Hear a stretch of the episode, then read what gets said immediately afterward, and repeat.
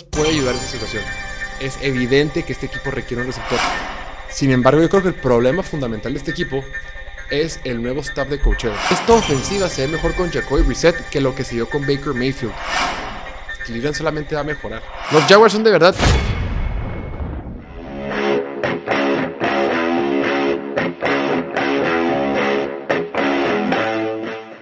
Bienvenidos a esta edición de Piloto Fútbol, episodio número 276 de este su podcast favorito con sentido de confianza en todo lo relacionado al fútbol americano. Ya es miércoles 28 de septiembre de 2022. Ya estamos después de tres semanas de NFL. Ya tenemos diferentes impresiones de lo que ha habido la temporada. Justo el día de ayer estábamos preparando nuestros famosos, bueno, los tradicionales Power Rankings de la semana y qué difícil, qué difícil los Power Rankings porque los equipos fuertes perdieron, eh, los equipos de los que no esperábamos muchos ganaron, eh, hay dos equipos invictos, hay equipos que han perdido por unas tarugadas, eh, en fin, pero yo creo que al final de cuentas nos quedó bien, hasta ahorita nos quedó bien después de tres semanas. Si no lo has revisado, puedes revisarlo en Instagram, puedes revisarlo en TikTok. Ahí pusimos nuestros Power Rankings. En fin, para esta edición de miércoles, como cada uno de los miércoles, tenemos eh, sesión de respuestas a las preguntas que nos dejaron por Instagram. Todos los lunes, a eso de las 12 del día, hora de acá, o sea, como a las 2 de la tarde, hora del centro de México, en Instagram subimos una historia para que eh, ahí dejen sus preguntas de la semana. Como siempre, agradecerles cada vez. Llegan mejores preguntas, siempre eh, se ponen más creativos, dudas interesantes, dudas muy relevantes y pues que tienen que ver con lo que está pasando en la actualidad de la NFL. Empecemos. Sin más preámbulo, empecemos. Llegaron muchas similares, pues no podemos poner a todos que las hicieron, pero procuramos poner algunos. Eh, por ahí puso Dan S. Sau, no sé si así sea, o, me dicen, bueno, también en Instagram. Hablaban de los problemas que tienen en Patriotas. La bronca con los Patriots es que esta es una crónica de una muerte anunciada. Lo hemos venido diciendo desde que salió Josh McDaniels. Es, ¿qué va a pasar con la ofensiva? Qué va a pasar con este grupo, este esquema ofensivo.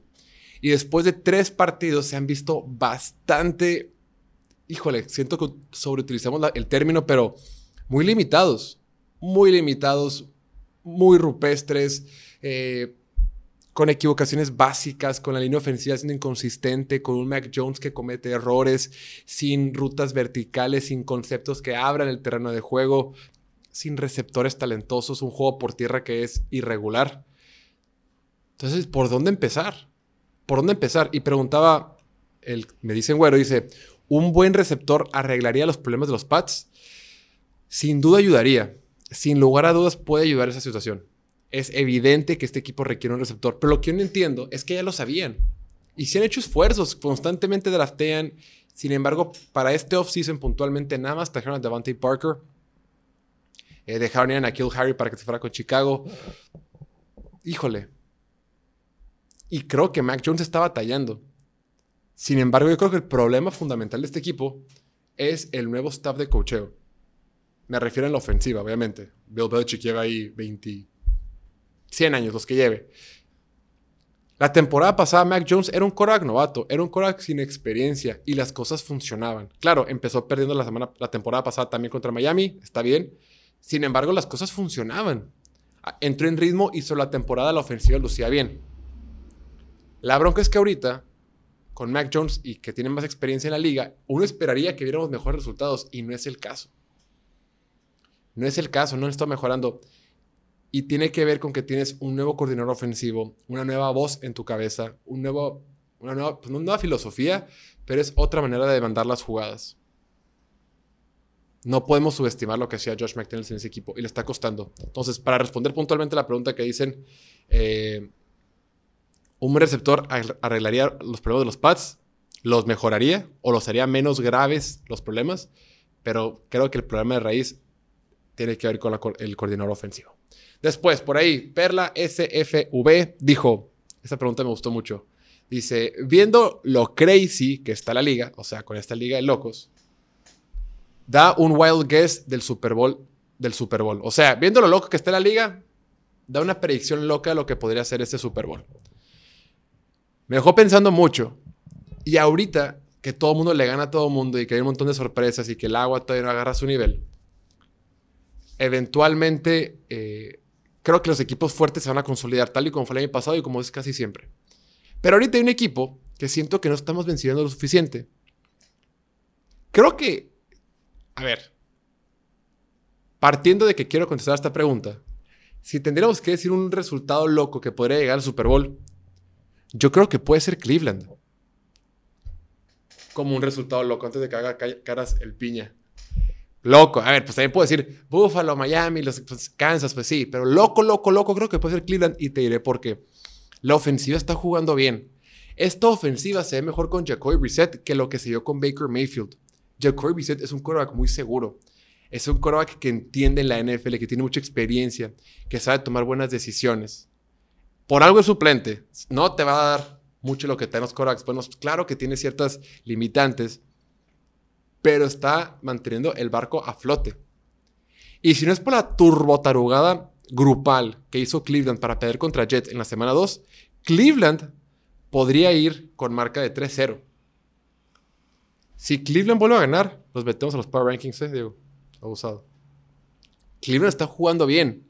La defensiva está jugando bien. Sigue siendo el problema de la defensiva eh, el juego por tierra. La defensiva sigue batallando con, con problemas de comunicación en la defensiva secundaria, en la parte secundaria. Pero van a estar bien. Y cuando regrese Sean Watson, de su tema de acoso y abuso sexual o mala conducta sexual, dependientemente de lo que sea como ser humano, en el campo, pues es talentoso. Y si llega, y, se adapta bien al sistema y al plan de juego, eh, Cleveland solamente va a mejorar. En una conferencia americana donde todo está pasando, donde pierde Chargers, donde pierde Kansas, donde pierde Buffalo, donde está surgiendo Miami, donde pierden los Raiders, donde Denver es una incógnita, ahí están los Browns de Cleveland. Y del otro lado, esta parte yo creo que nos hace loca en la conferencia nacional. Yo creo que podría ser Green Bay. Yo voy a hacer un Green Bay Cleveland como un Super Bowl loco para este año. Green Bay que arrancó súper lento, que la ofensiva apenas va, que está mejorando poco a poco, que no tiene a Davante Adams ni muchas opciones de receptor. Creo que puede llegar al Super Bowl. Entonces, para contestar puntualmente la pregunta, eh,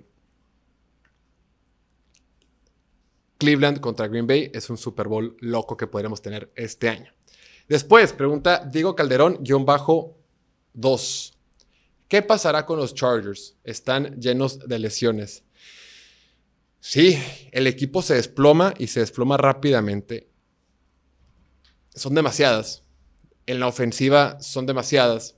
Desde el tema de Keenan Allen, eh, se te lastima en el partido. Bueno, ahora lastimado Corey Linsley, su centro, que es de los mejores centros de la NFL. Rashawn Slater parece que va a estar fuera. En la defensiva tuvo que salir el partido pasado Joey Bosa, que es la estrella y el líder. Eh, su linebacker Kenneth Murray, que la gente en los Chargers lo odia, pero que está teniendo un buen año en este 2022. También se ha lesionado. JC Jackson nada más no se recupera. O sea, la bronca con los Chargers es que las lesiones son todos sus jugadores buenos. Y obviamente Justin Herbert. O sea, se están lesionando únicamente los buenos. Casi, casi busca las estrellas de Chargers, empieza a palomearlas. Todos son los que están lastimando. Sus mejores jugadores. Esa derrota que sufrieron contra Kansas City, que se quedaron muy cerca, les va a costar mucho. La derrota de esta semana contra Jaguars también les va a costar mucho. La lesión que tiene Herbert en las costillas, lo comentaba Brandon Staley, el head coach, no se le va a quitar. No se va a ir a ningún lado. La va a tener toda la temporada. tampoco va a mejorar en nada, pero pues no. Tampoco va a empeorar, perdón. Pero pues va a estar toda la temporada y va a ser una, una molestia que va a tener. Va a tener que aprender a jugar un año completo, la temporada completa, con una lesión complicada en las costillas. Insisto, afortunadamente para ellos, la conferencia está loca. Denver genera muchas dudas, los Raiders generan muchas dudas, por no decir que preocupaciones, y se puedan meter los playoffs. Entonces, si siguen aguantando, si se mantienen sanos, y recuperan los jugadores clave, puede que les vaya bien. Pero sí, rápidamente, tanta expectativa que había del equipo, y ahorita ya todos empiezan a dudar de ellos. Y hablando de los Chargers, y que perdieron este domingo contra los, contra los Jacksonville Jaguars, tenemos que hablar ahora. Una pregunta que llegó mucho en diferentes versiones es, ¿los Jaguars son de verdad? Es la pregunta, le hizo EJMA-Hawks, Ralph-IZR, y mucha gente preguntó acerca de los de Trevor Lawrence o diferentes cosas. Los Jaguars son de verdad, los Jaguars son un buen equipo. Los Jaguars son un buen equipo. Si no es porque ese partido en la semana 1 contra Washington cometieron errores en la zona de anotación, tuvieron errores defensivos de cobertura ridículos, este equipo de Jaguars podría estar 3-0. Le pasaron por encima, aplastaron a Indianapolis, los dejaron en cero puntos. Cero puntos en Indianapolis. Y tú de Indianapolis podrás pensar lo que tú quieras, está bien. Pero dejar un equipo de la NFL en cero puntos con un coraje competente es dificilísimo. Dificilísimo. En la NFL todo el mundo compite, son bola de profesionales, son super atletas todos. Y blanquear un equipo es dificilísimo. Después van a Los Ángeles y Trevor Lawrence nunca había ganado de visitante en su, en su corta carrera de NFL y saca el resultado ganándoles 38 a 10. Y lo que más me está gustando de este tema, lo comentábamos en el Domingueando, ¿no? El resumen que tuvimos el domingo por la noche después de los partidos de la semana 3.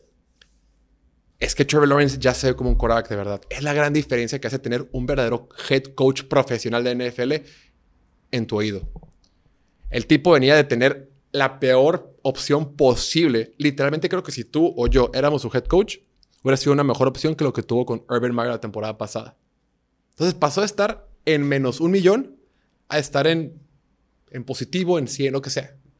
Te explico, es el rango. Pues que estaba muy mal y está muy bien. Y Doug Peterson, pues no, no creo que sea un super head coach ni nada, pero es un head coach de NFL, es un head coach profesional, es un head coach que tiene experiencia y sabe ganar y es de mentalidad ofensiva. Está bien, es un buen coach. Pero pasar de negativo a un buen coach es un salto impresionante y lo estamos viendo. Trevor Lawrence, la manera en que funciona su mente es una supercomputadora. Los Chargers, con más que tienen a, Khalil Mack y a Joey Bosa, no podían presionar con cuatro, empezaron a mandar carga extra. ¿Y qué hizo Trevor Lawrence? Rápidamente entendió, ah, ok, suelto la pelota rápido. En un segundo hacía su lectura, bueno, antes de sacar el snap, el snap, antes de sacar la jugada, identificaba los posibles blitz, las posibles cargas que podrían venir, sacaba la pelota y en medio segundo sabía perfectamente, sabía exactamente dónde ir y completaba. Los Chargers nunca lo pudieron detener el juego rápido. Y cuando los Chargers decían, ¿saben qué? No vamos a mandar carga extra. Lo que vamos a hacer es aguantarlos un poquito atrás. Agarraba a Troy Lawrence, entendía que no tenía presión adicional, se esperaba bolsa de protección, primera lectura, segunda lectura, tercera lectura, cuarta lectura, no encuentro a nadie, me sigo moviendo en la bolsa de protección, me planto en la bolsa de protección, no encuentro a nadie, ok, puedo correr. O me espero y lanzo un buen pase. O compro tiempo con mis piernas, compro tiempo adicional y tengo un buen pase. Ese primer touchdown que tuvo, hijo, no creo que, creo que fue Say Jones. El primero que tuvo contra los Chargers, eh, que estaban con la yarda 12, sale corriendo hacia su derecha y lanza un pase cruzado en la zona de anotación. Pues no es cruzado completamente, pero sí más o menos cruzado. Impresionante. Es, muy importante. Y la defensiva, es muy, es muy impresionante, perdón. Y la defensiva está jugando un buen nivel. Dejó en ceros a Indianapolis, dejó en 10 a Justin Herbert en su casa. Y están dominando, están dominando el juego por tierra, se comunican muy bien atrás, están bien coacheados. No, no, este equipo de Jacksonville, la gran diferencia que puede ser tener un head coach competente es, no lo podemos eh, dejar de lado les va a ir mejor. En la ofensiva, lo que está haciendo con Christian Kirk, que si Christian Kirk está sobrepagado o no, es otro tema, pero lo están usando bastante bien. Es su receptor 1 y están encontrando distintas maneras, de, distintas maneras de dar la pelota. Con Say Jones, que también creo que le sobrepagaron, pero también están encontrando maneras de dar la pelota y está funcionando. James Robinson es un corredor de verdad. La temporada pasada fue novato, el tipo ni siquiera lo seleccionaron en el draft. Y ahorita es un corredor muy completo es un verdadero corredor de tres downs. O sea, corre muy bien, atrapa muy bien y puede bloquear en, situaciones de pase. Es un receptor completo. Explosivo, dinámico, versátil. Tienen armas en ese equipo de Jacksonville. Y Trevor Lawrence solamente va a mejorar. O sea, Trevor Lawrence le cambió el chip por completo. El tipo llegó a la NFL y pensaba que la NFL era Urban Meyer. Por supuesto que no. Ya está con un, con un nuevo sistema ofensivo distinto y solamente va a mejorar porque es atlético, tiene buen brazo, es muy inteligente y tiene todos los atributos para ser un buen quarterback. Después, pregunta por acá. Eh, esta me gustó mucho. Dice Raúl-Corpus. Me da mucha risa. Dijo: Si pudieras describir esa temporada con un meme, ¿cuál sería? Y nos dejó pensando aquí en el estudio. Eh, y no sé si es un meme, pero más bien es un video chistoso que vimos. Yo creo, por cómo han sido mis picks, que hemos errado un montón, por cómo han sido mis tickets, que también se me han quedado un montón, por cómo hay en el fantasy, que también nos ha ido bastante mal. Si hay un meme o una imagen que podría describir la temporada ahorita, o al menos para mí, es la imagen de Ken Dorsey, el, coordinador ofensivo de Buffalo. Esa imagen que le tomaron cuando se empieza a desesperar y, y revienta la tablet. Después de la última jugada que fracasan los, que los Bills de Buffalo, se empieza a esperar, está en el palco del equipo de Buffalo y empieza a tronar la tablet como loco y pegar la mesa como un simio. Hasta que un coach asistente, una persona auxiliar, llegó y tapó la cámara. Yo creo que eso es, esa es mi expresión cada que se me cae un ticket por una maldita jugada, por un partido raro, por una sorpresa o un rompequinielas. Pero gran pregunta la que hizo por ahí eh, Raúl-Corpus. Después, este no sé qué onda, cómo preguntó, es las bi, las bisnaguitas Monterrey. No sé, el punto es que preguntó. Y aquí estaba con dedicatoria el buen Piña, nos preguntó por ahí, dice, ¿ahora qué dirán los haters de Lamar Jackson? Lamar Jackson tiene el equipo de Baltimore con dos victorias y una derrota. Si no es porque su defensiva cometió de los errores más primarios posibles frente a Miami, el equipo de Baltimore perfectamente pudo ir 3-0.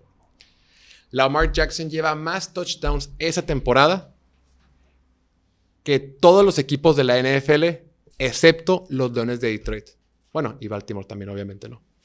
Solamente Detroit, como equipo, tiene más touchdowns que Lamar Jackson solo.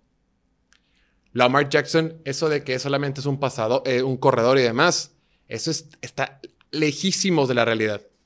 Claro que lo que hace con sus piernas es impresionante y es, y es de otro nivel y, y nos maravilla a todos. Pero como pasador es un pasador de verdad. 10 touchdowns por aire son los que lleva esa temporada y 2 por tierra. Ya no es el mismo Lamar Jackson de antes. Ya no es el Lamar Jackson que, entró cuando era novato. El tipo está ganando cada centavo que está pidiendo de su nuevo contrato. Y ahorita Lamar Jackson, la versión que lo vemos en la bolsa de protección es diferente. Cómo opera desde la bolsa de protección es diferente. Se siente cómodo, cómodo. Hay sus lecturas completas, sus distintas progresiones. De 1 a 2 a 3, 4. No hay nada, me voy. Y cuando me voy, me voy. Y no es así como, no, es en sentido figurado, es literalmente me voy. Hay una estadística. Eh, hay, páginas como ESPN que tienen su, eh, departamento de, analytics, ¿no? Eh, True Media y otras páginas que tienen departamento de analytics. Una muy famosa es EPA por dropback. EPA se traduce Expected Points Added por dropback es cuántos expected points added tengo por dropback. EPA significa puntos esperados agregados. O sea, cada jugada, cuántos puntos esperados agrego a mi, a mi equipo o a mi partido. El punto es, es una estadística avanzada que mide qué tan efectivas son tus jugadas, qué tan eficientes son. Efectivas y eficientes. Es una estadística avanzada. El punto. En lo que va de la temporada, Lamar Jackson más bien, la temporada pasada, bajo esta métrica de EPA por dropback, cada vez que le mandaban presión a Lamar Jackson, fue los últimos de la NFL. De los últimos, creo que fue el 30, o 31. Cada que le blitzeaban a Lamar Jackson, generaba, generaba jugadas negativas o algo. Batallaba muchísimo. Entonces, todo el mundo vio eso y para esa temporada decidieron blitzearlo muchísimo. Pero para esta temporada, Lamar Jackson es líder en la NFL cuando le mandan blitz bajo esta métrica. Es número uno. Y los números que están poniendo son casi el doble de lo que puso Matthew Stafford la temporada pasada cuando lo blitzeaban. Y la temporada pasada Matthew Stafford fue el mejor quarterback de toda la NFL contra el blitz. O sea, el desempeño que está teniendo Lamar Jackson esa temporada contra el blitz como pasador es prácticamente el doble de efectivo que lo que tuvo Matthew Stafford la temporada pasada, quien fue líder en esa métrica hace una temporada. O sea, conclusión, el tipo está jugando fantástico en la bolsa de protección. Cuando lo blitzean y cuando no. Y como corredor, pues te, te.